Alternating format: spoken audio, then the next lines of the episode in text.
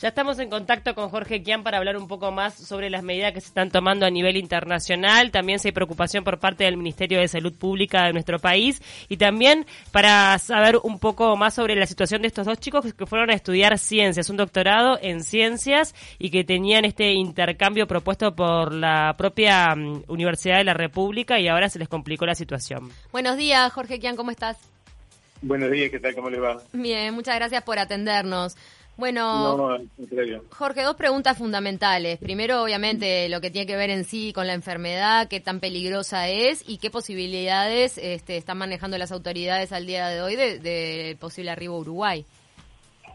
Bueno, en primer lugar, este, me parece que algo fundamental cuando hablamos de estas enfermedades nuevas, estas nuevas transmisiones, es tratar de mantener la calma y no aceptar esas cifras que ustedes manejan de que alguien dijo 90.000, hay que manejarse con las cifras de la Organización Mundial de la Salud, el, el director de la Organización Mundial de la Salud está en China preocupándose por el tema y los datos que hasta el momento tenemos oficiales son que tiene una muy baja mortalidad, así que en principio eso y en segundo lugar que Uruguay por el momento es un país de bajo riesgo para tener esta para tener eh, contagios por esta enfermedad.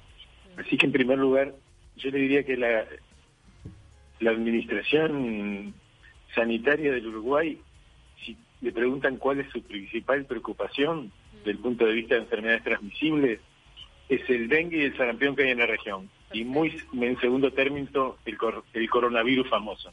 También, pero bueno, ahí va por la, pero es por la baja mortalidad y también este porque digamos que ya es un hecho que se va a extender a nivel mundial el coronavirus si ya, si ya salió de China. Se supone, pero hasta ahora todos los casos que han salido fuera de China son nexos epidemiológicos con casos chinos.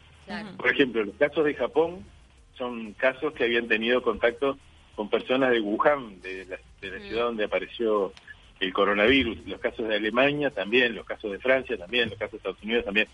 O sea que por ahora son todos nexos epidemiológicos y por lo tanto, como Uruguay tiene baja circulación de, contactos con China, comparado con esos otros países que tienen vuelos directos, relaciones comerciales muy intensas, etcétera, etcétera. Por ahora Uruguay está considerado como de baja eh, posibilidad de tener casos. O sea que por el momento... y en segundo lugar, recordar que la mortalidad es baja. Se dice, ahí, se estaba leyendo ahora en ese momento datos de Estados Unidos, que la mortalidad por gripe es mucho más alta que la mortalidad por esta enfermedad. Eh, lo que quiero transmitir es tranquilidad a la población, que no esto por el momento para mm. Uruguay no es un problema. Si bien estamos alertas y ante alguna novedad, lo primero que haremos será comunicarlo a la población. Por el momento estamos muy tranquilos. Ahora, ¿qué es lo que genera tanta preocupación en la Organización Mundial de la Salud? ¿La fácil propagación de este virus?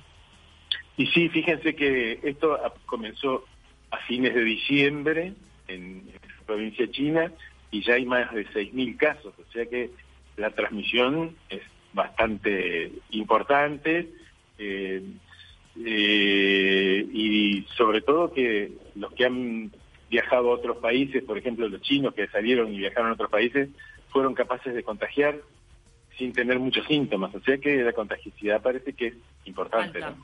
En Estados Unidos se está ya trabajando ah, por estas horas en la creación de una vacuna contra este virus, pero hay temor de que pueda pasar lo mismo que con el SARS, de que la vacuna llegue después de que se controle la enfermedad. ¿Qué novedades hay a propósito de esto? Eh, lo que pasa es que la, formulación de cualquier vacuna lleva un periodo de tiempo que por lo menos es un año, por lo menos. Claro. Porque mm. las vacunas son primero el aislamiento del virus, segundo eh, ver cómo se hace la vacuna, si con virus atenuados o con partículas virales, después de la experimentación en animales, lo que es la fase 1, después la fase 2, con esto lleva un tiempo, no es la solución inmediata para, para estos casos.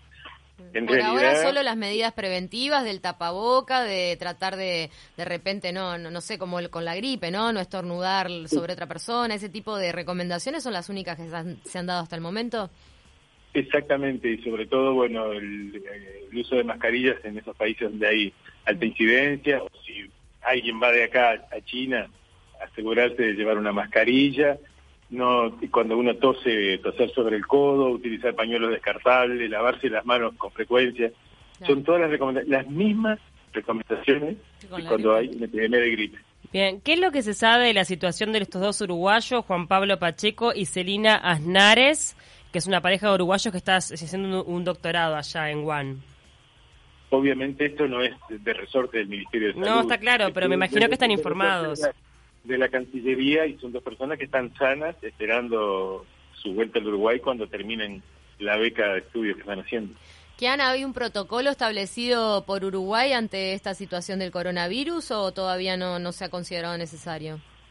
El viernes pasado el Ministerio de Salud sacó dos comunicados, uno a la población general, con, que está colgado en la página web del Ministerio, y otro a los equipos de salud para eh, que estén atentos a la posibilidad de que alguien aparezca con un cuadro respiratorio lo más importante en ese caso, ustedes saben que en esta época del año los cuadros respiratorios son muy pocos en Uruguay, mm. porque la circulación de los virus respiratorios se incrementa con, las bajas temperaturas, ¿no? Mm. Así que ahora es poco frecuente que haya un caso respiratorio, pero si lo hay, el estudio del caso es si hay un nexo epidemiológico que lo justifique. Y esto lo, lo digo porque ya nos han advertido que hay gente que, porque tiene un poco de tos, quiere que le exploren el coronavirus. en realidad, no hay nexo epidemiológico, no hay que hacer estudios. El virus no está en el mm. territorio, no hay brotes autóctonos por ningún lado que no sea un contacto directo con alguien que viajó a China o estuvo en China, entonces por ese lado es que todavía no, no, no se puede afirmar que, o sea, es, es, imposible o inviable que haya un uruguayo que, que, tenga el virus sin haber tenido contacto con Ahora, la recomendación del Ministerio de Salud Pública es que los uruguayos no viajen a esa parte del mundo. No, no, no hemos recomendado eso. Lo que decimos es que si viajen están expuestos a un riesgo y que el riesgo lo tienen que eh, tratar de disminuir con las medidas que se aconsejan, como es el uso de una mascarilla, como es el, eso que hablábamos recién de los cuidados eh, corporales, con, eh, no, no, estar cerca de personas con afecciones respiratorias. la decisión por ahora no es de limitar los viajes de nadie. ¿Y usted no es decisión del Uruguay es una decisión de la Organización Mundial de la Salud. Y en cuanto a, recibir o monitorear a los que llegan de China, nos está mandando un oyente. Em, ¿Qué pasa con arribos de China en el aeropuerto? ¿Hay controles? No, no se hacen controles porque tampoco, este es un país de alta incidencia y no se recomendó, por, vuelvo a repetir, por parte de las autoridades eh, internacionales hacer controles. Lo que sí se recomienda es que si alguien cuando llega puede presentar síntomas respiratorios, hacer una consulta al equipo de salud.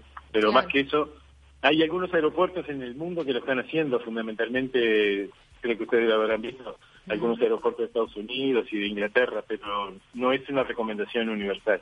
Jorge, con la experiencia que tenés con este tipo de situaciones, ¿te parece que puede ser eh, algo similar a lo que le pasó con la gripe H1N1, que al principio haya una alarma mundial muy grande y después se, se, asuma como otro tipo de gripe? Bueno, este, la verdad que es difícil contestar esa pregunta, veremos cómo se da la situación. Lo que es seguro es que este cuadro no tiene tratamiento, o sea que lo que, lo que se hace de tratamiento es este medidas de sostén, bajar la fiebre, reposo, buena hidratación, etcétera, y evitar lo que puede aparecer, como apareció con el H1N1, que hubo industrias farmacéuticas que quiso vender medicamentos que no estaban, no se demostró que tuvieran beneficio y que comprometen los recursos económicos de las personas y de los gobiernos. Por el momento no hay ninguna medicación que tenga utilidad para esta enfermedad. Y como siempre ante este tipo de virus, me imagino que los, los, las medidas que uno pueda tomar individualmente para mantener su sistema inmune en alta, ¿no? Como que siempre este tipo de, de situación afecta a los inmunodeprimidos. Alimentarse bien, y hidratarse bien, como decías, ¿no? Tratar de cuidar a los que son, a los chiquitos, a los, a las personas este, de edad más avanzada o quienes tengan alguna enfermedad que, que comprometan su sistema inmunológico. Exactamente, todas estas enfermedades afectan más a los extremos de la vida y a las personas con enfermedades debilitantes. Así que es, así. Perfecto. Bueno, muchísimas gracias, Jorge Kian, por este contacto para mantener la calma entre los uruguayos con respecto al coronavirus. Absoluto, ese es el principal mensaje. Muchas gracias. Por ahora no estamos en problemas. Chau, chau. Hasta, luego.